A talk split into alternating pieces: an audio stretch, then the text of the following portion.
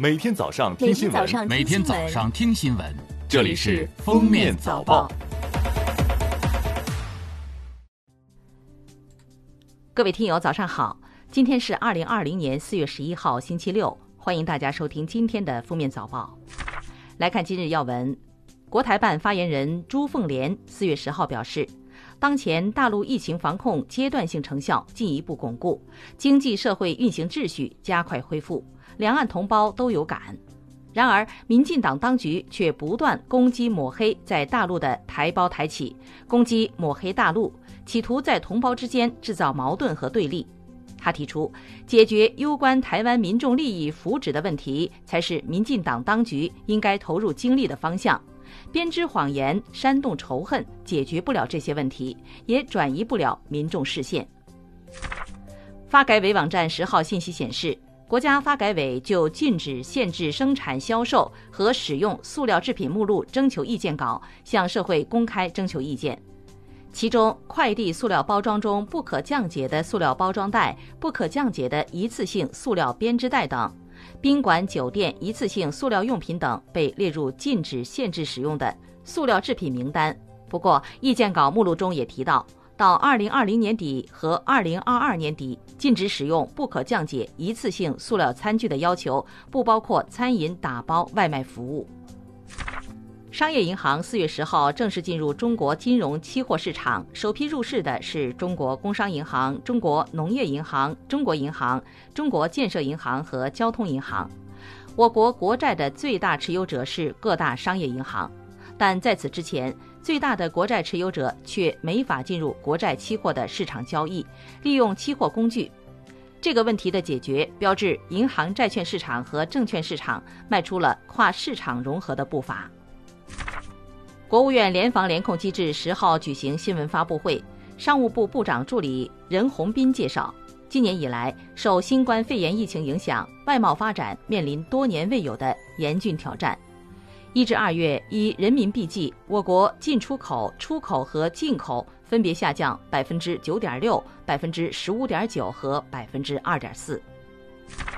下面是热点事件，近日。网上流传的烟台一上市公司高管鲍某明涉嫌性侵未成年养女，引起巨大争议。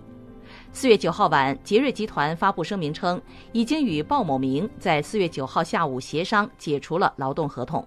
公开资料显示，鲍某明此前为烟台杰瑞石油服务集团股份有限公司，这是一家在深圳证券交易所上市的公司及其附属公司副总裁兼首席法务官。四月五号，国家广电总局会同福建省广播电视局、泉州市电视台等广播电视机构，向菲律宾总统府新闻部捐赠电视剧《青年医生平凡的世界》、纪录片《海上丝绸之路》、丝路百工、福建茶文化、动画片《美猴王》、《巨虫公园大冒险》、《宝宝巴士》等英文译配的中国电视节目，以及两万个非医用一次性口罩。该批节目播出带及抗疫物资随中国政府赴菲律宾抗疫医疗专家组同机抵达菲律宾首都马尼拉。四月九号，福布斯发布全球最富有女性排行榜，其中，沃尔玛部分财富的继承人爱丽丝·沃尔顿今年成为榜首，身家五百四十四亿美元。此外，亚马逊创始人贝索斯的前妻麦肯齐·贝索斯身家三百六十亿美元，位列全球十大最富有女性第四名。中国有两位女性入选，分别是碧桂园的杨惠妍和汉森制药董事长钟慧娟。四月十号上午八点十分，C 六零幺七次动车搭载着一百四十八名始发旅客，准点驶出成都东站。列车经成渝高铁、渝贵铁路、成贵高铁顺时针走完一圈，全程八小时零九分。本趟列车开出，意味着全国首条跨省环线高铁——川渝贵环线高铁正式载客运营。最后来听国际新闻。当地时间四月九号，世卫组织总干事谭德赛在代表团通报会上表示，今天是世卫组织收到新冠肺炎首批报告以来的第一百天。已对这种新的病毒有了更多的了解。自两个月前启动第一个战略准备和响应计划以来，情况发生了很大变化。全球范围内的病毒传播使卫生系统不堪重负，破坏了全球经济，并导致了社会混乱。估计新冠肺炎的致死率是流感的十倍。受新冠肺炎疫情影响，法国全民居家令已实行逾二十天。专家预测称，四月底或将出现企业倒闭大潮。目前，法国新冠肺炎确诊病例超过十一万例，死亡逾一点二万例。法国央行日前估计，二零二零年第一季度法国国民生产总值大幅下降百分之六。法国总理菲利普说：“疫情的冲击和影响非常大，目前为时尚早，不能完全估计其规模。”